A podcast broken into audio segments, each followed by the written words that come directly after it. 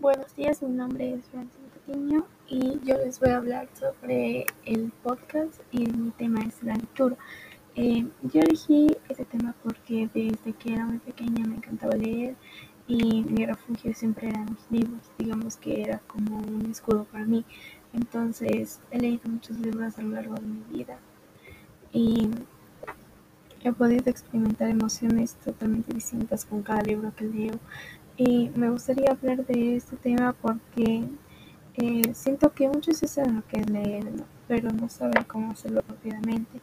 Entonces me gustaría dar indicaciones sobre y también recomendaciones sobre libros, y también sobre los tipos de libros, los géneros y todo eso. Así que espero que se queden. Gracias.